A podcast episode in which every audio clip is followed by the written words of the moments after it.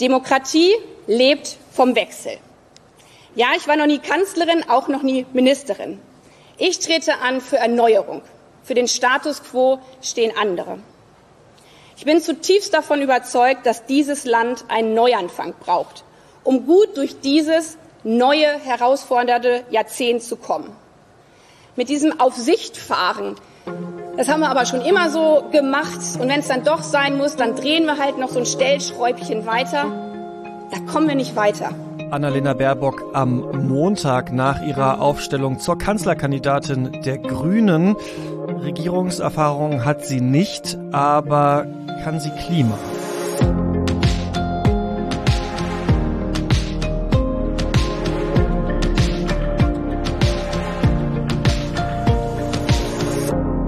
Ihr das Klima-Update, den Nachrichtenpodcast von Klimareporter mit dem Rückblick auf die letzte Woche mit mir, Christian Eichler und Susanne Schwarz. Hallo. Hey Christian. Es ist ganz schön viel passiert diese Woche, oder? Mhm. Ja, das stimmt. Wie so oft in der klimapolitischen Welt, allerdings vor allem auf der Zielebene, also bei den politischen Versprechen für die Zukunft. Mhm. Ähm, davon gab es diese Woche wirklich einige, zum Beispiel von der EU und den USA. Aber erstmal reden wir natürlich auch kurz über die Nachricht der Woche in Deutschland. Wir wissen jetzt ja, wer die Kanzlerkandidatinnen von Union und Grünen sind. Einmal hat sich bei der Union CDU-Chef Armin Laschet dann doch in einer ganz schönen Schlammschlacht gegen CSU-Chef Markus Söder durchgesetzt. Und bei den Grünen ist es Annalena Baerbock geworden und nicht Robert Habeck. Ja, hat mich dann doch überrascht. Also, dass es Laschet geworden ist, obwohl seine Umfragewerte ja wirklich äh, sehr schlecht sind. Aber ähm, wir wissen ja alle, dass bis zu so einer Wahl noch einiges äh, passieren kann. Uns interessiert hier ja dann immer die Frage, ob die Klima können und ähm, ob Laschet Klima kann. Darüber haben wir hier im Podcast äh, schon mal gesprochen. Die kurze Antwort ist nein. Also konnte er bisher zumindest nicht. Er steht ja wie kaum ein anderer Ministerpräsident für die Kohle. Und ähm, bei Baerbock ist mir schon aufgefallen, dass die Wahl größtenteils positiv aufgenommen wurde, hatte ich das Gefühl, obwohl eben Robert Habeck äh, bekannter ist. Und als ich ihre erste Rede nach der äh, Nominierung gesehen habe, dachte ich dann direkt, das ergibt für mich schon ein bisschen Sinn, dass die Grünen das so gemacht haben, denn ich finde, sie hat da schon so ein bisschen auf die Merkel-Ausstrahlung äh, gesetzt, also recht ruhig, sicher, aber in der Rhetorik dann eben zumindest äh, zukunftsgewandt. Also ich könnte mir schon vorstellen, dass ähm, manche Merkel-Wähler in den Übergang zu Baerbock ja vielleicht irgendwie logischer finden als den zu Laschet oder Scholz. Ja, es wirkt auf jeden Fall so, als würde sie gerade auch Wert darauf legen, nicht monothematisch oder politisch festgelegt rüberzukommen.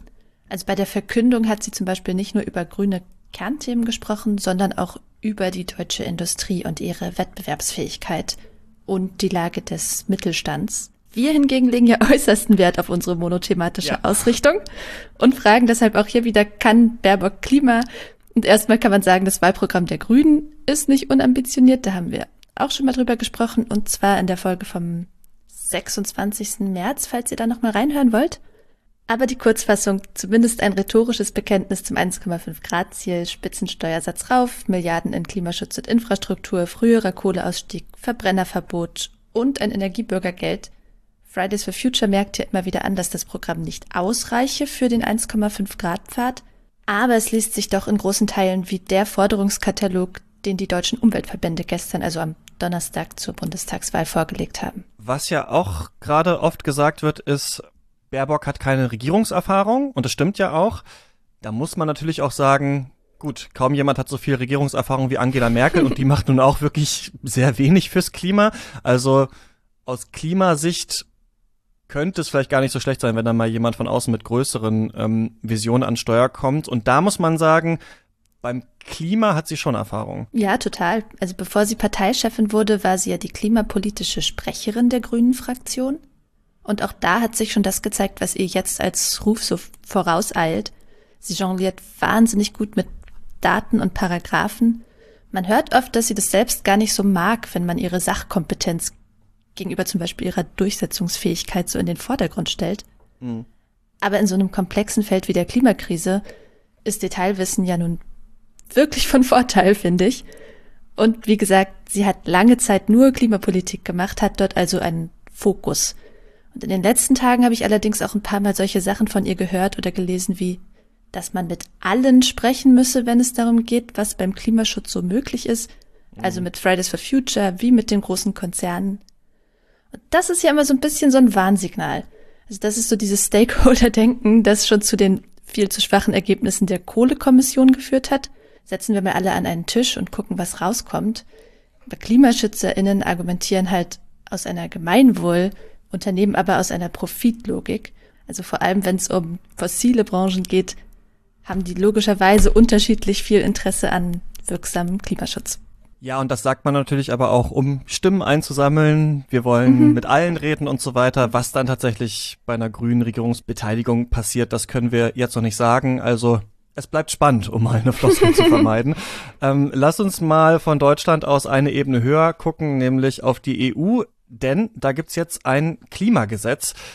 Das ist erstmal an sich schon eine große Neuigkeit angesichts dessen, wie ewig das gedauert hat. Ähm, monatelang mhm. gab es da ja Streit, also vor allem bei den zwei gesetzgebenden Organen der EU. Das sind der Ministerrat, in dem die Regierungen der einzelnen Staaten sitzen, und das EU-Parlament. Ja, genau. Es gab schon mehrere Verhandlungsrunden und in der Nacht von Dienstag auf Mittwoch kam dann nach 14 müden Stunden der Durchbruch. Sicher auch, weil es naja, ein bisschen Druck gab durch den Klimagipfel der USA am Donnerstag, auf den wir auch gleich noch zu sprechen kommen. Und das Gesetz soll dafür sorgen, dass die EU bis 2050 klimaneutral wird. Das ist jetzt an sich nicht neu, steht jetzt aber eben in einem Gesetz. Politisch brisanter war aber die Frage, was mit dem Klimaziel für 2030 ist. Das ist ja das, worauf sich die gegenwärtige Politik bezieht. Für die ist 2050 ja sehr weit weg. Und ursprünglich wollte die EU da ihren Treibhausgasausstoß im Vergleich zu 1990 um 40 Prozent senken. Das soll nun aber erhöht werden, um die Klimaneutralität 2050 zu gewährleisten. Und da haben wir hier auch schon öfter drüber gesprochen, da gab es zwei Positionen. Einmal das EU-Parlament, das wollte 60 Prozent, und dann die EU-Regierungen, die wollten 55 Prozent. Die haben sich jetzt auch durchgesetzt. Im Klimagesetz stehen 55 Prozent aber das ist noch nicht die ganze Geschichte. Nee, denn es wird da außerdem noch die Klimakompensationsleistung von Mooren und Wäldern, also von sogenannten Senken, mit einberechnet. Das bedeutet, in diesen 55 Prozent sind die mit drin. Also müssen die EU-Staaten nicht 55 Prozent weniger emittieren, sondern nur das, was diese Senken nicht eh schon aus der Luft gezogen haben. Das Parlament wollte das nicht, weil es ja auch immer sein kann, dass solche Wälder äh, zum Beispiel dann ein Jahr später abbrennen und das ganze CO2 eben wieder freisetzen. Der Rat hat sich dann dazu durchringen lassen, immerhin zu deckeln, wie viel Leistung der Senken einberechnet werden darf. Und das sind jetzt 225 Millionen Tonnen. Das heißt aber trotzdem, so ein paar Prozentpunkte, wahrscheinlich etwas mehr als zwei, kriegen die Staaten einfach von ihren Wäldern und Mooren geschenkt. Also für die müssen sie dann nicht Kohlekraftwerke abstellen oder Autos mit Verbrennermotor abschaffen oder so. So viel zum Ziel 2030. Für 2040 hat die EU noch kein festes Ziel, aber hier konnte sich wiederum das Parlament durchsetzen, denn dieses Ziel soll dann wirklich anhand eines CO2-Budgets beschlossen werden. Genau, bevor da der Prozentwert festgelegt wird, soll also erstmal geguckt werden, welche Menge an CO2 die Atmosphäre überhaupt noch verträgt von der EU und wie dann der Reduktionspfad aussehen muss entsprechend. Das wissen vielleicht viele gar nicht, dass das bisher nicht so gemacht wird, ähm, mhm. aber das ist so. Obwohl ein Prozentwert zur Senkung bis 2030 oder auch die Klimaneutralität zwei Jahrzehnte später in mancher Hinsicht erstmal gar nicht so viel aussagen. Also da weiß man ja nur, wie viel CO2 in exakt diesen beiden Jahren ausgestoßen werden soll nicht, wie die Entwicklung in den Jahren dazwischen aussieht. Und die kann eben den Unterschied machen. Also vielleicht mal, ja, vielleicht mal ein alltäglicher Vergleich. Die meisten von uns gehen ja zur Risikosenkung gerade nicht mehr so oft einkaufen. Nehmen wir mal an, ihr habt eine bestimmte Menge an Schokolade, die noch bis zum nächsten Einkauf in einer Woche reichen soll. Und heute habt ihr sieben Stückchen gegessen und in genau einer Woche wollt ihr halt erst bei null Stückchen ankommen. Ob ihr bis dahin weiter entspannt jeden Tag sieben Stückchen essen könnt oder zum Beispiel jeden Tag immer eins weniger, das hängt ja davon ab, wie viel ihr insgesamt noch übrig habt. Bei Null ankommen könnt ihr in beiden Fällen, aber ihr habt halt ganz unterschiedliche Mengen Schokolade auf dem Weg dahin verbraucht. Vielleicht reicht euer Schokovorrat für die erste Variante gar nicht aus. So ist es beim CO2-Reduzieren eben auch. Die Pfade zur Klimaneutralität im Jahr 2050, die können ganz unterschiedliche Mengen an Treibhausgas bedeuten. Und das will die EU nun also endlich berücksichtigen. Berücksichtigen, ja, in ihren Zielen, denn bisher reden wir ja nur über Ziele und noch nicht über die Umsetzung. Und ähm, für die ist es ja ganz wichtig, was die einzelnen Länder machen. Also auch die Frage, was heißt das jetzt eigentlich für Deutschland? Der Deutsche Expertenrat für Klimafragen sagt dazu in einer Studie, Deutschland muss seine Klimaziele jetzt verschärfen. Und zwar muss das aktuelle deutsche Klimaziel für 2030 um sieben bis 13 Prozentpunkte angehoben werden. Wer jetzt total in diesem Klimathema drin ist, wird sich vielleicht fragen, Moment mal, das deutsche Ziel, das liegt doch schon bei 55 Prozent. Und 55 Prozent mhm. ist doch auch mhm. das EU-Ziel.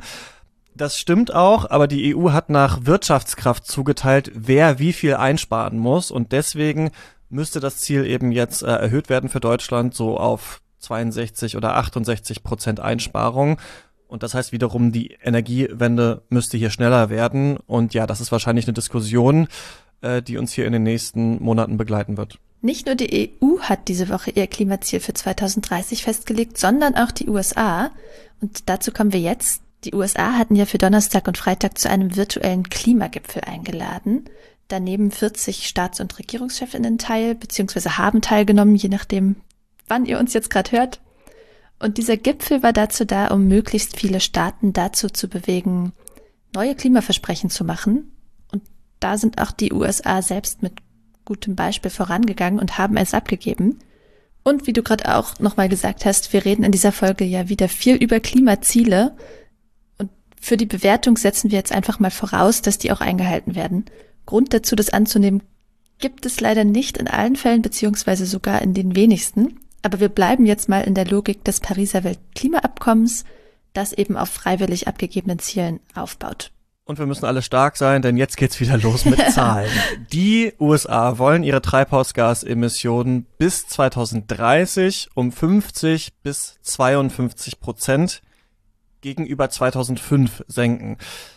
Damit hat die beiden Regierungen jetzt gerade so die Mindestanforderungen erfüllt, die verschiedene Klimaschutzorganisationen und auch UN-Chef Antonio Guterres gesetzt hatten.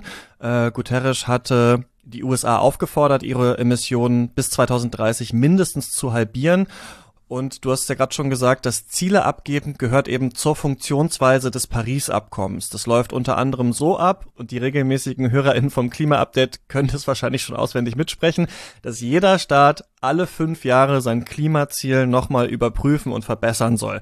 Und genau das haben die USA jetzt eben gemacht. Wenn man sich anguckt, was sie unter Obama vor fünf Jahren versprochen hatten, ist es schon ein deutlicher Sprung. Damals wollten die nur 26 bis 28 Prozent der Emissionen von 2005 einsparen bis 2030. Die Bewertungen aus der Zivilgesellschaft sind trotzdem gemischt. Wie gesagt, waren die 50 Prozent, naja, so die Mindestanforderung von vielen NGOs, die das jetzt teilweise auch als guten ersten Schritt loben. Aber dann gibt's eben auch die Klimagerechtigkeitsbewegung, zum Beispiel die Sunrise Movement, die sagt, Moment mal Leute, 50 Prozent muss doch die Welt insgesamt schaffen bis 2030 für eine 50-50 Chance auf das 1,5 Grad Ziel. Ist es da nicht unfair, dass so ein reiches Land wie die USA, die ja historisch auch für die meisten Emissionen verantwortlich sind, jetzt nur so viel macht wie der Durchschnitt? Ähm, Vergleiche mit dem EU-Ziel, die liegen jetzt nah. Die sind aber sehr kompliziert, weil sich die Emissionen da jeweils sehr unterschiedlich entwickelt haben. In der EU sind die Emissionen ja schon ab den 90er Jahren insgesamt zurückgegangen, immer mal wieder ein bisschen höher und ein bisschen tiefer, aber insgesamt zurückgegangen. In den USA haben sie ihren Höhepunkt aber überhaupt erst 2007 erreicht. Und entsprechend nutzen jetzt beide halt auch unterschiedliche Jahre als Basis für die Klimaziele. Wie gesagt, die EU will ja 55 Prozent gegenüber 1990 einsparen und die USA 50 bis 51 Prozent gegenüber 2005. Ähm, setzt man für die EU das Jahr 2005 anstelle von 1990 als Basis an, bleiben nur noch 51 Prozent Minderung übrig. Aber rechnet man andersrum das US-Ziel auf das Referenzjahr 1990 um, bleibt nur noch eine Reduktion um 43 Prozent. Ja, und ich glaube, das ist dann vielleicht auch das schwer verdauliche Fazit für diese Folge. Länder benutzen für ihr Klimaziel jeweils das Basisjahr, das ihre Klimaschutzleistung dann besonders eindrucksvoll aussehen lässt. Und deswegen ist es eben umso wichtiger, da genau hinzugucken und sich mal in diesen Zahlen und Prozentsalat reinzuwagen und mal zu schauen, was da eigentlich wirklich womit verglichen wird. Ähm, danke, dass ihr da diese Woche mit uns mitgemacht habt. Und damit verabschieden wir uns für heute. Das war das Klima-Update. Wenn ihr keine Folge verpassen wollt, dann abonniert uns gern in eurer Podcast-App. Und wenn euch der Podcast gefällt, dann schreibt uns da doch jetzt mal direkt eine Bewertung. Es dauert drei Minuten oder so, muss auch nicht viel Text sein, ähm, würden wir uns sehr drüber freuen. Und wenn ihr Themen oder Feedback habt, dann schreibt uns gern an klima-update at klimareporter.de. Und jetzt noch vielen Dank an unsere neu hinzugekommenen SpenderInnen. Das sind Katja Schulz, Jörg Zahorski und Detlef Lippert. Herzliche Grüße an euch und vielen Dank. Danke auch von mir und euch allen ein schönes Wochenende und dir auch, Susanne. Ciao.